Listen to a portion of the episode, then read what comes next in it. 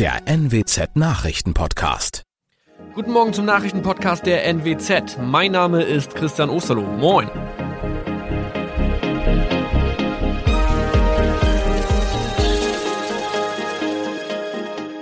Und das sind unsere regionalen Nachrichten am Morgen. Die Grünen wollen Moorstraße in Oldenburg umbenennen. Viereinhalb Jahre Gefängnis für Falschgoldhandel. Und Landkreis Kloppenburg meldet ersten Omikron-Fall. Der Name Moorstraße könnte laut den Oldenburger Grünen rassistisch aufgefasst werden. Deshalb fordern diese eine Umbenennung. Die Straße wurde allerdings nach Hermann Moor benannt, einem der ersten Siedler in der Gegend. Um Missverständnisse auszuschließen, beantragen die Grünen eine Änderung in Hermann Moor Straße. Dann müssten alle Anwohner ihre neue Adresse in ihren Pässen angleichen. Außerdem müssten Polizei, Feuerwehr, Rettungsdienste und Anbieter von Navigationssystemen informiert werden. Die Stadtverwaltung schlug vor, ein Zusatzschild mit Informationen zur Person Hermann Mohr anzubringen. So könne man alle Irritationen beseitigen. Tobias G. musste wegen dem Verkauf von Falschgold am Mittwoch vor das Landgericht Oldenburg. Nachdem der Schortenser bereits im Mai zu einer Freiheitsstrafe von mehr als drei Jahren in Jever verurteilt wurde, betrieb er seinen Handel auf eBay Kleinanzeigen weiter. Das wog bei der Verhandlung schwer auf. Der 27-Jährige schrieb in die Inseratsüberschrift das Wort plated, was so viel bedeutet wie überzogene und nur vergoldete Ware. Da im weiteren Anzeigentext aber die Rede von einem Reinheitsgrad war und die abgebildeten Goldbarren eine Seriennummer trugen, handelt es sich hierbei um eine Täuschung. Tobias G. wurde zu viereinhalb Jahren Haft verurteilt. Ein weiterer Fall der neuen Omikron-Variante ist am Mittwoch im Nordwesten bekannt geworden. Der Kreis Kloppenburg bestätigt, dass eine Frau bei ihrer Rückreise aus Südafrika am Hamburger Flughafen positiv getestet wurde. Sie befindet sich weiterhin in Hamburg in Quarantäne. Da die Frau im Landkreis Kloppenburg lebt, sei auch das Gesundheitsamt Kloppenburg für diesen Fall zuständig. Zuvor gab es bereits bestätigte Omikron-Fälle in der Wesermarsch und im Kreis Leer. Das waren unsere Nachrichten aus der Region. Weitere aktuelle News aus dem Nordwesten finden Sie wie immer auf NWZ Online. Und Aktuelles aus Deutschland und der Welt hören Sie jetzt von unseren Kollegen aus Berlin. Vielen Dank und schönen guten Morgen. Ich bin Maja Däne und das sind heute unsere Themen aus Deutschland und der Welt. Nervenkrimi in München. Die deutsche Fußballnationalmannschaft hat sich mit einem 2 zu 2 gegen Ungarn ins Achtelfinale gezittert. Regenbogenstreit mit Ungarn. Beim EU-Gipfel in Brüssel geht es außerdem um den Corona-Aufbauplan für Europa und um den Abschied von Bundeskanzlerin Merkel. Und Arbeitskampf bei der Bahn. Die Lokführergewerkschaft GDL droht mit Streiks mitten in der Ferienzeit. Das war verdammt knapp. Die deutsche Fußballnationalmannschaft hat sich gestern in München beim EM-Spiel gegen Ungarn nur mit viel Schweiß und Glück ins Achtelfinale gerettet. Am Ende der Zitterpartie stand es 2 zu 2 und jetzt steht der Klassiker an. Am kommenden Dienstag muss oder darf das deutsche Team in der KO-Runde im Wembley Stadion in London gegen England antreten. Vor dem Spiel in München gestern hatte ja das Verbot der UEFA, das Stadion in Regenbogenfarben anzustrahlen, für Riesendiskussionen gesorgt. Während des Spiels gab es dann trotzdem jede Menge Regenbogen zu sehen, als Zeichen für Vielfältigkeit und Toleranz und gegen die Diskriminierung von Schwulen und Lesben. Das Spiel könnte als die Regenbogenpartie in die Fußballgeschichte eingehen. Vor der Arena verteilen mehrere Organisationen 10.000 bunte Fähnchen und im Stadion dann jede Menge Gesten. Manuel Neuer trägt wieder seine regenbogenfarbene Kapitänsbinde. Auf der Tribüne sitzt Bayerns Ministerpräsident Söder mit bunter Corona-Maske. Kurz vor dem Anpfiff während der ungarischen Nationalhymne legt sich ein Flitzer mit Regenbogenfahne vor die Mannschaften auf den Rasen. Leon Goretzka formt nach seinem Treffer ein Herz mit beiden Händen und jubelt so in Richtung der Ungarn-Fans. Kurz nach dem Spiel twittert er Spread Love, verbreitet Liebe mit Regenbogenfahnen-Emoji. Uli Ratinger München. Die Regenbogendiskussion dürfte auch beim EU-Gipfel in Brüssel heute eine Rolle spielen. Denn das ungarische Parlament hatte ja vor kurzem ein Gesetz gebilligt, das die Rechte von Homosexuellen stark einschränkt. Viele EU-Staaten haben dieses Gesetz als diskriminierend bezeichnet und mögliche rechtliche Schritte gegen Ungarn gefordert. Bei dem Gipfeltreffen in Brüssel soll es außerdem um andere wichtige Themen gehen. Die wirtschaftliche Erholung und der Corona-Aufbauplan für Europa stehen auf dem Programm. Außerdem die EU-Migrationspolitik, die Türkei und Russland. Unsere Korrespondentin Sarah Geiserde ist vor Ort in Brüssel. Sarah, lass uns doch erstmal über den Streit mit Ungarn über die Rechte von Homosexuellen reden. Das hat ja in den letzten Tagen ziemliche Wellen geschlagen, und zwar nicht nur in den Fußballstadien. Das könnte heute in Brüssel ganz schön ungemütlich werden für Ungarns Ministerpräsidenten Orban, oder? Tja, da bin ich auch sehr gespannt. Ich denke mal, Orban erwartet hier in Brüssel wohl eher ein kalter Empfang. Mehr als die Hälfte der 27 EU-Staaten hat sich ja gegen Ungarn ausgesprochen, das Gesetz als klar diskriminierend bezeichnet und ein Handeln von der EU-Kommission verlangt. Dazu gehört auch Deutschland. EU-Kommissionschefin von der Leyen hat das ungarische Gesetz daraufhin als Schande bezeichnet und mögliche rechtliche Schritte angekündigt, die im Endeffekt zu einer Klage vor dem Europäischen Gerichtshof führen könnten. Orban selbst weist wenig überraschend alle Vorwürfe zurück.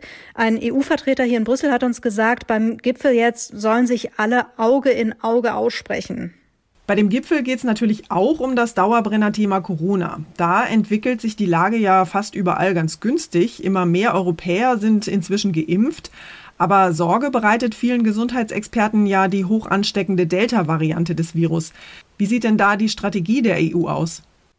Das ist genau eine der Fragen, um die es hier in Brüssel gehen wird. Kanzlerin Merkel fordert unter anderem eine bessere Abstimmung im Umgang mit Reisenden, die aus Mutationsgebieten kommen.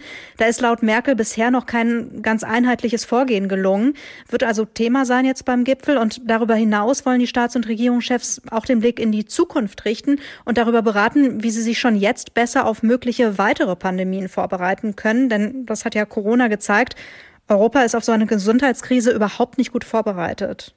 Für Bundeskanzlerin Merkel wird es ja wohl der letzte Gipfel sein. Ihre Amtszeit läuft ja im September aus. Gibt es denn da heute vielleicht ein Abschiedsgeschenk oder sowas?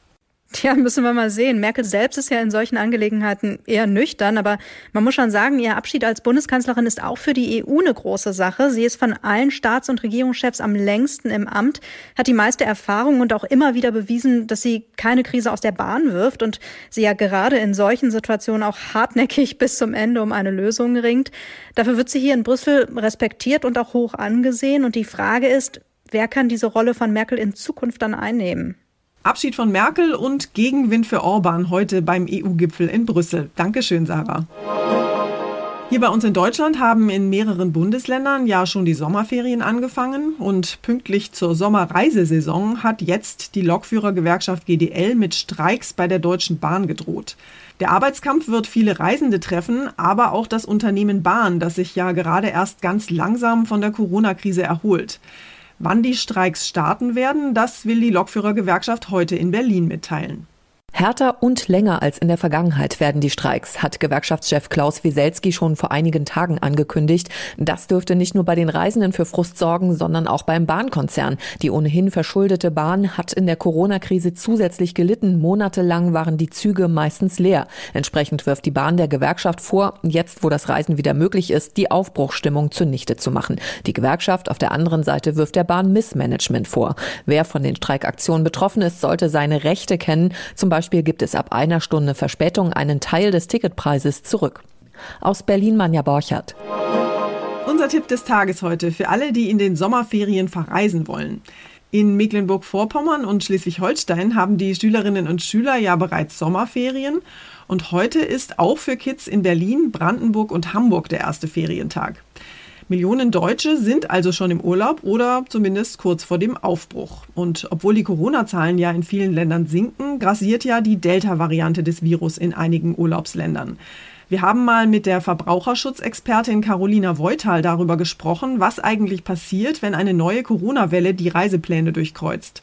Frau Voital, würden Sie denn von Reisen in Gebieten, in denen die Delta-Variante derzeit verbreitet ist, generell abraten? Das ist eine Entscheidung, die muss jeder Reisende für sich individuell treffen.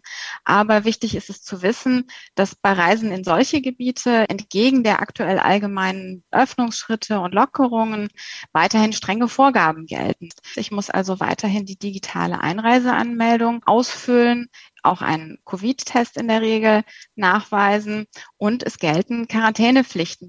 Und bei Virusvariantengebieten sind es eben immer noch 14 Tage häusliche Quarantäne. Und ich denke, das wird viele davon abhalten, äh, solche Reiseziele aktuell auszuwählen. Was mache ich denn, wenn ich schon gebucht habe und mein Urlaubsland dann plötzlich zum Varianten- oder zum Hochrisikogebiet erklärt wird? Wenn jetzt wirklich während des Urlaubs mein Reiseziel plötzlich Virusvariantengebiet wird, dann bin ich berechtigt, vom Reisevertrag zurückzutreten bzw. ihn zu kündigen.